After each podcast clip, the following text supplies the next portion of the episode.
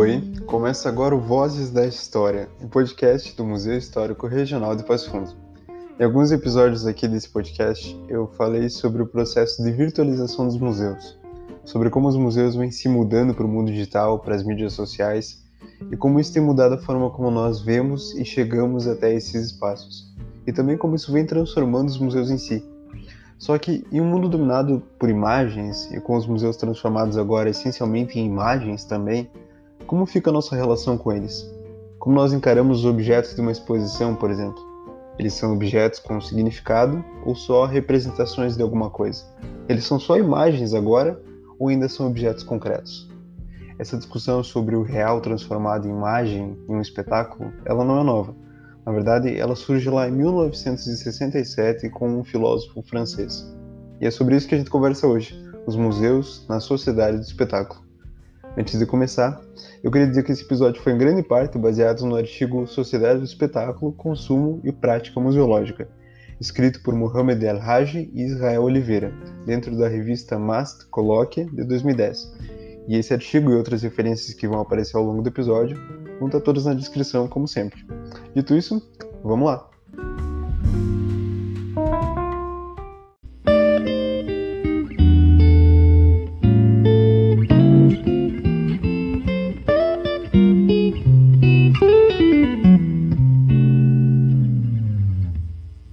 Nesse primeiro bloco, antes da gente entender como os museus aparecem em uma discussão sobre a sociedade do espetáculo, a gente precisa, logicamente, entender primeiro o que é a sociedade do espetáculo. E para isso, eu conversei com o professor João Vicente Ribas.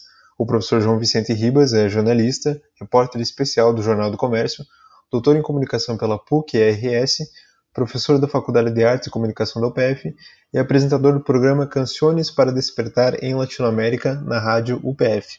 E no primeiro momento, ele explicou para nós de uma maneira geral o que é a ideia de sociedade do espetáculo, quem concebeu ela e também em que momento da história ela surge.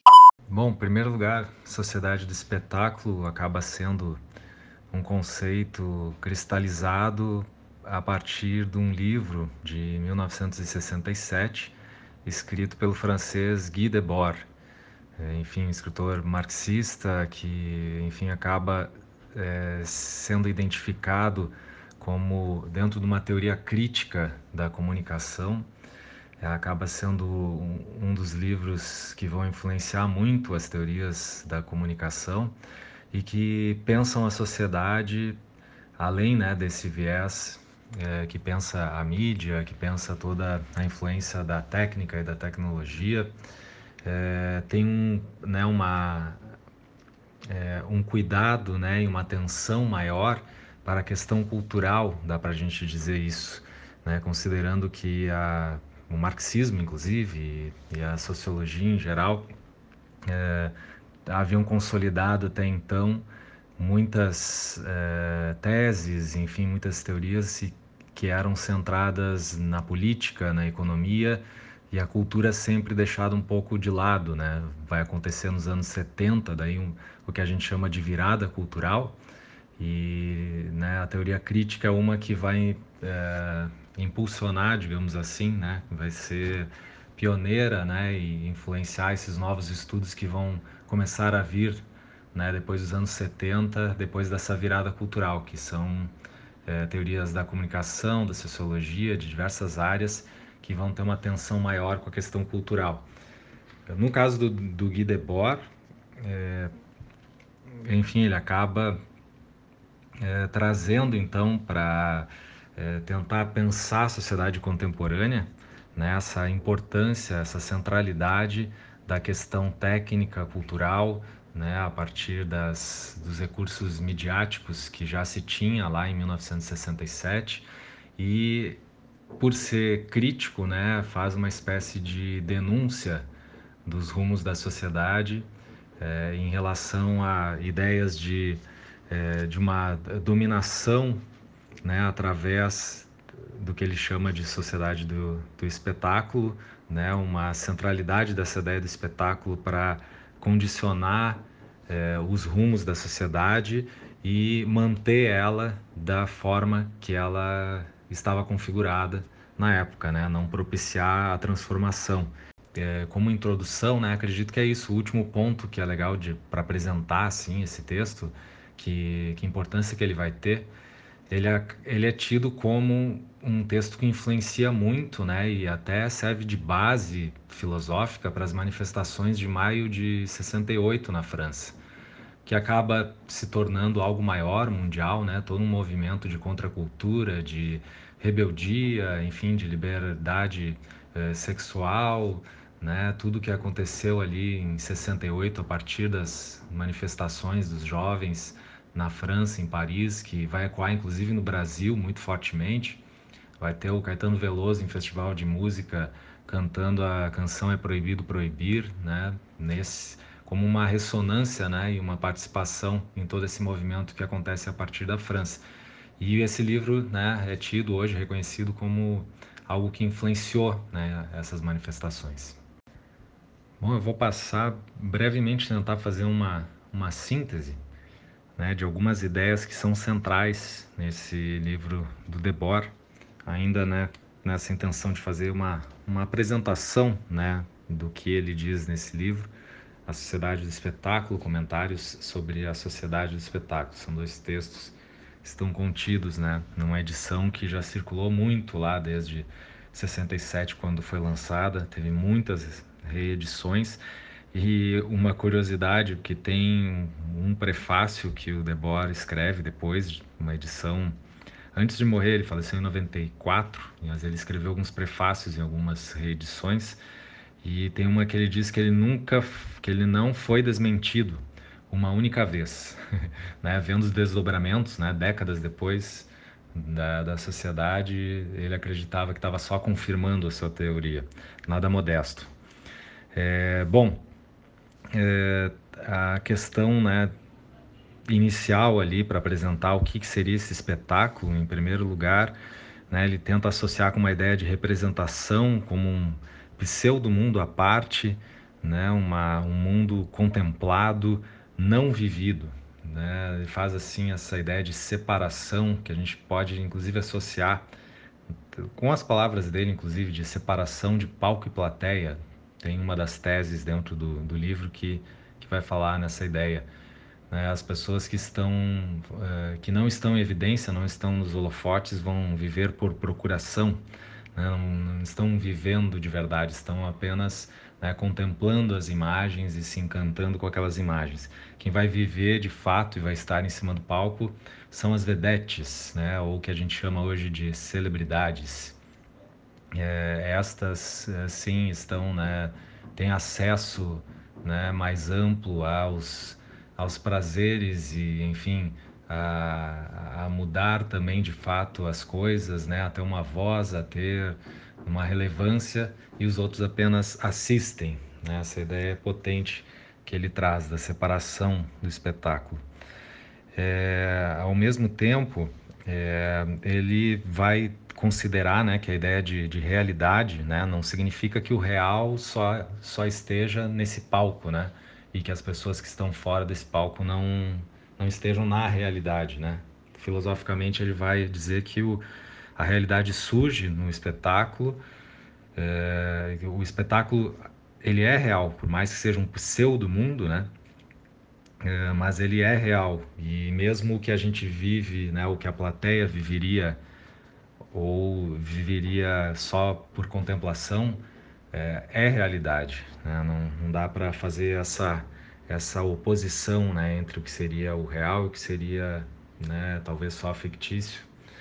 É, mas que essa realidade, enfim, é uma realidade específica, né? É, em que é, é muito importante a afirmação da aparência, ao monopólio da aparência. E aí tem uma tese dele que eu acho uma frase muito interessante, daquelas é, filosóficas assim que dão o que pensar. A gente pode refletir muito tempo em cima dela.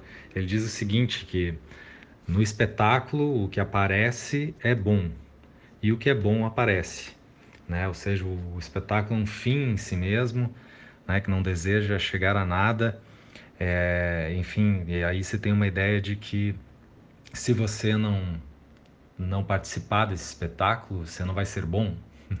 né? Podemos fazer essa digressão É, então todo mundo procura se adequar a esse espetáculo para ser bom e para participar dele, senão você estaria fora. E, enfim, tem uma, uma ideia também que ele faz de degradação filosófica do, dos tempos contemporâneos, em que da filosofia do ser, né, de pensar o homem a partir da chave do ser, eh, com a revolução industrial, na modernidade, se vai mudar essa chave para o ter, né? enfim, a materialidade, o dinheiro, o valor de uso das coisas, né? a mercadoria com valor em si, é, e com um valor de é, mais de uso, é, vai centrar então essa ideia de ter na filosofia, né, para guiar os rumos da sociedade. E que na sociedade do espetáculo, então, avançando mais à frente, é, vai perder esse monopólio filosófico para o parecer. Então, o mais importante na sociedade do espetáculo seria o parecer, né, em contraposição. E aí é um domínio, enfim, do valor de troca do abstrato, da aparência, do espetáculo. Né? Aí é o conceito-chave dele que reúne tudo. É, enfim, essa acho que a gente consegue fazer uma, uma boa introdução dessa forma. Em seguida, a gente conversou então sobre os museus dentro dessa teoria crítica, o que se relaciona com a ideia dos museus enquanto produtores culturais e o público como consumidor. O professor João Vicente falou sobre isso também, sobre como a ideia do consumo ocupa um papel central na teoria crítica do Guy Debord mas como esse episódio fica muito mais extenso, a gente optou por colocar esses trechos dentro de um bônus, onde a gente conversa então sobre o consumo e também sobre a sociedade do espetáculo nos dias de hoje. Mas agora, os museus na sociedade do espetáculo. Legal, acho que para pensar nos museus é, é importante a gente falar, enfim, de uma, entre aspas, superação dessa teoria da sociedade do espetáculo, enfim, de avanços na teoria da comunicação, né, para compreender a sociedade dentro de um contexto que certamente o Guy Debord descreve né, muito bem, é, enfim, que, que faz muito sentido, descreve dinâmicas que na época estavam apenas aparecendo ou começando a se consolidar e que hoje a gente vê que são importantes realmente na sociedade, mas é, há avanços né, na teoria, principalmente em relação à forma que, que se vê esse consumidor né, de informação, esse consumidor de produtos, de espetáculos, porque na teoria do Guy Debord, e que é uma característica que permeia praticamente toda a teoria crítica da comunicação, também da indústria cultural, né, os autores que falam em cultura de massa, é, que, é, enfim, vão é, localizar o poder, né, a relação de poder com uma hierarquia muito bem definida e quase exclusiva, inclusive, né, na esfera do produtor. Enfim, quem é, difunde essa informação, quem tem os meios né, nas mãos para fabricar os produtos, para promover o espetáculo, é que tem o poder. E é, ignorando, né, de certa forma, o poder que cada um dos indivíduos tem, né, simplesmente é, por poder escolher é, se compra ou se não compra, mais do que isso, quais os significados que as pessoas produzem a partir desse espetáculo individualmente. Né? A gente pode todo mundo ter acesso ao, ao mesmo programa de televisão, ao mesmo filme, enfim, ao mesmo produto cultural, ao mesmo tempo que tem os seus signos, né, a sua narrativa, as suas intenções, enfim, é, que, que vão chegar né, até esse ponto do, do consumo, mas é, quando chega né, no, no outro lado, né, na recepção, no consumo, a pessoa tem os seus próprios valores, a sua própria cultura, enfim, vai acontecer todo um processo de comunicação em que diversos outros sentidos vão ser agregados. A gente fala muito hoje em apropriação né, na comunicação, como que as pessoas se apropriam desse produto, como que se apropriam desses eh, signos, desses textos, e certamente as pessoas têm esse poder né? É, e que a teoria crítica e uma, um texto como o do Guy Debord é, ignora de certa forma, né? Entendendo que apenas haveria então é, essa dominação total, essa é, unificação e concentração no processo produtivo.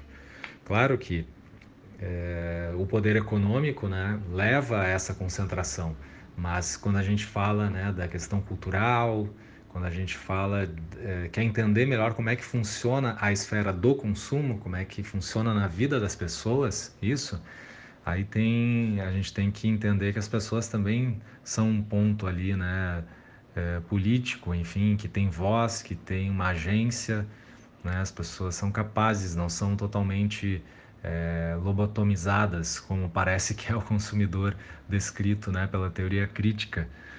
É, e nos museus, pô, é, é, importante pensar nesse processo se a gente pensa o museu, então, enquanto um produtor, né, um produtor de produtos culturais.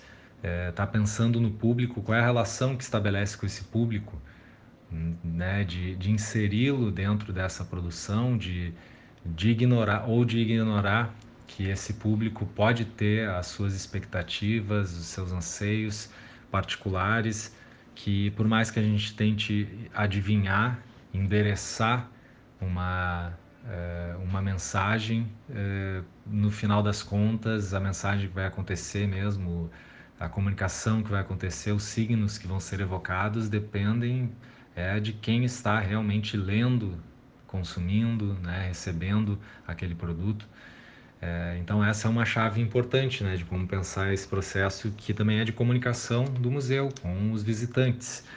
Outro, é, o quanto é, a estética do espetáculo, vamos dizer assim, né, não só a estética, mas também é, a, o relacionamento e o, é, é, o quanto esse entendimento sobre o público é, como né, uma massa, né, nessa ideia de sociedade de espetáculo, uh, entender o público que é apenas uma massa que não tem os seus é, interesses particulares e que está ali apenas para ver, não ler, né, como um, algo que domina mais essa cultura, a visão, né, mais do que a reflexão e a leitura e enfim é, a, a, interação também, né? Propor interações apenas rápidas, de apertar botões, de escolher rapidamente e seguir adiante, da não contemplação, né? O quanto a gente reproduz esses valores que a gente acredita que são os dominantes na sociedade do espetáculo dentro de um museu no momento em que a gente vai produzir uma exposição, que a gente vai colocar uma loja no final do museu como algo que acaba tendo uma relevância e quase se tornando a principal atração para alguns dos visitantes, fazendo todo um, um sentido né, de, de trajetória, inclusive, do, né, do visitante dentro do espaço museológico para chegar ao final a essa loja e consumir, poder então levar para casa aquelas imagens que se viu rapidamente ali e se teve uma relação é, muito mais é, com essa característica de consumo e de consumo de imagens. Né? Mas, enfim, é, a sociedade do espetáculo, enquanto uma cultura, enquanto um, um princípio da, que rege a sociedade, acaba direto ou indiretamente, consciente ou inconscientemente, influenciando os próprios produtores de exposições e certamente também o público visitante. Mas é, perpetuar essa mesma lógica, fazer como se é, só existisse essa forma de produzir na sociedade que a gente vive, acaba certamente limitando né, o potencial do museu. O museu pode buscar outras lógicas né, que não sejam a de perpetuar essa relação com as imagens e fetichização das mercadorias, né? mas de tentar inserir o visitante num ambiente que é, desloca ele desse cotidiano de é, superexposição às imagens, é, rapidez, né? e, enfim, a escolha por produtos para se adquirir e levar para casa. É, enfim, acho que por aí a gente pode começar a pensar um pouco. Aí um comentário que é pertinente, porque daí a gente começa a falar um pouco mais em arte. É, o Museu Histórico Regional, por exemplo, não tem foco em arte, né? O Museu de Artes Visuais, Ruth Schneider, é que teria. Mas, de qualquer forma, é, é, tem esse princípio também que é um pouco artístico, que é um pouco de lidar com valores da cultura, né, de se produzir exposições que vão tocar, né, emocionalmente, afetivamente, vão despertar o interesse também dos visitantes por uma chave que não é a chave econômica, política necessariamente, né, mas vai ser certamente uma muito mais ligada à esfera da cultura e que tem uma ligação inclusive com os princípios artísticos da criatividade, da reflexão. E aí é, é importante fazer esse comentário porque se a gente pensa a arte dentro da sociedade do espetáculo, é, tem a lógica da arte como produto e tem a lógica da arte né, enquanto uma realização criativa.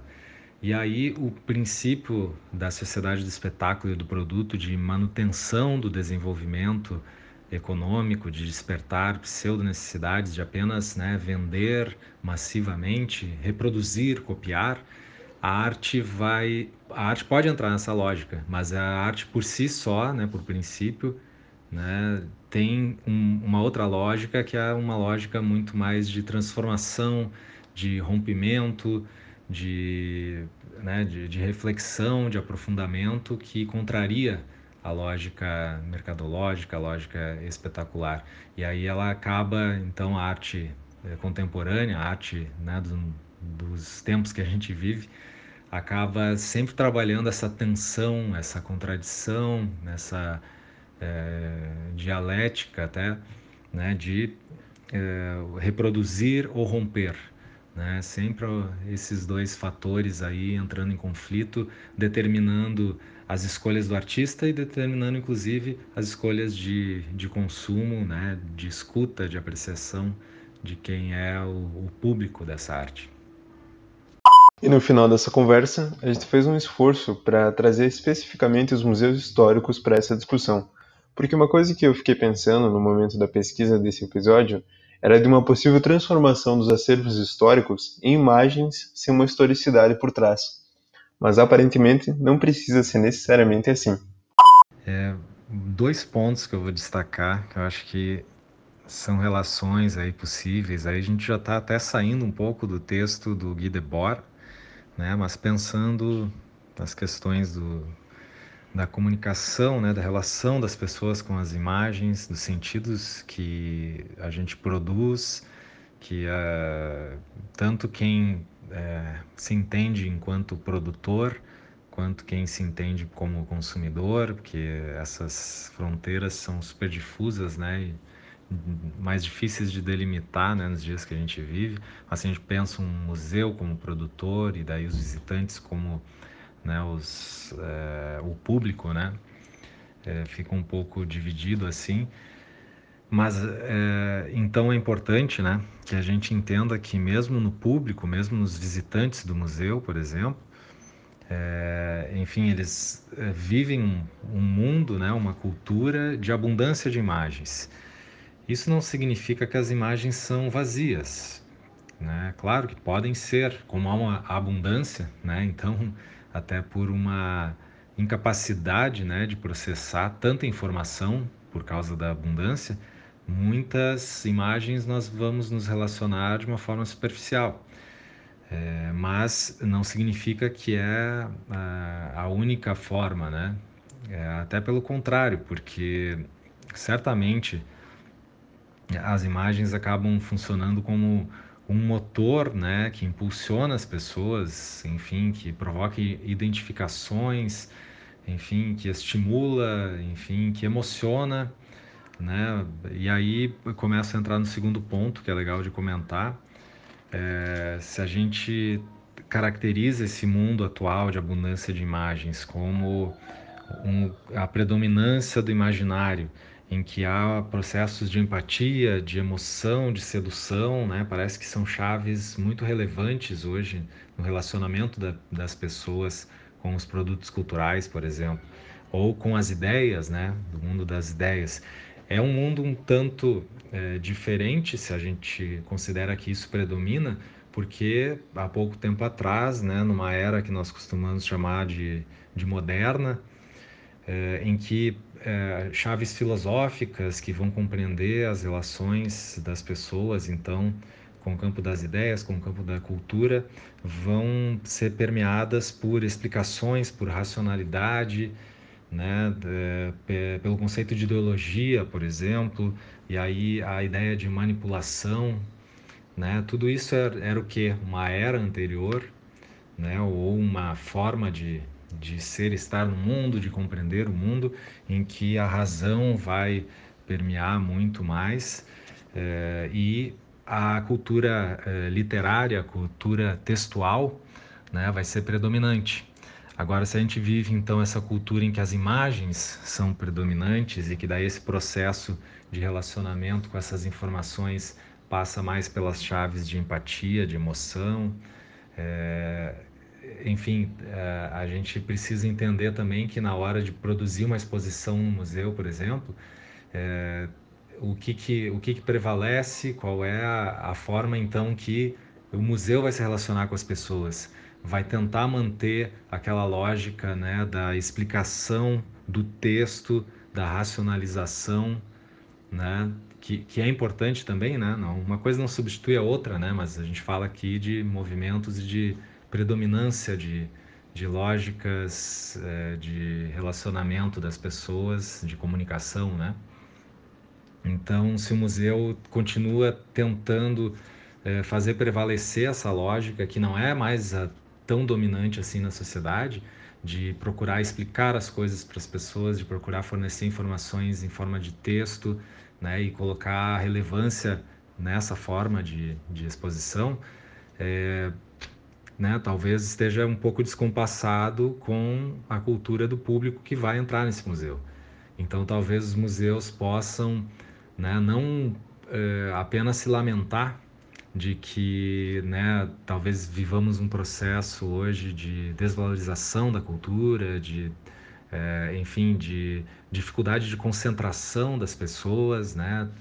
enfim, coisas que, que são relevantes, que são do contexto que a gente vive é, e que dificultam né, o trabalho dos museus, certamente, mas ao invés de ficar apenas né, lamentando como se as coisas tivessem mudado para pior, talvez uma forma produtiva de trabalhar é entender que há outras lógicas e como se apropriar e fazer essas lógicas é, do mundo atual é, funcionarem dentro do museu, tendo resultado, inclusive, que é de aprendizagem, de valorização da cultura, de manutenção de um patrimônio, né, de um local, de uma cidade, de um país. É, enfim, acredito que é, tentando trabalhar a informação, o aprofundamento, né, o conhecimento por imagens, né? não apenas entender que a imagem é um complemento e a explicação, o conteúdo está no texto, mas que o conteúdo pode estar em imagem também. Né? Mas aí são outras formas de se trabalhar e que são um desafio, certamente. Mas acredito que é, é, é mais por aí.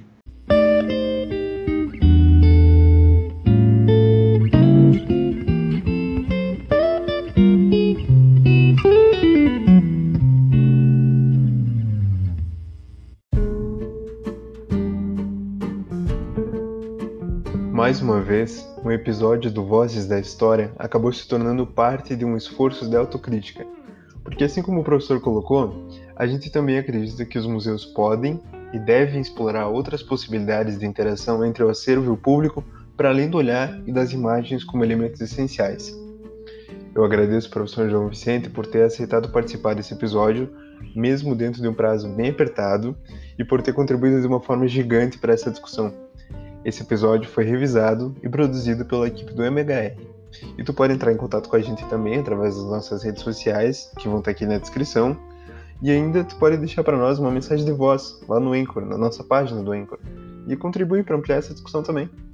O meu nome é Abder Lopes, eu sou acadêmico do curso de História, estagiário do MHR, e esse foi o Vozes da História, o podcast do Museu Histórico Regional de Passo Fundo. A gente volta daqui 15 dias com o último episódio do ano. Até lá!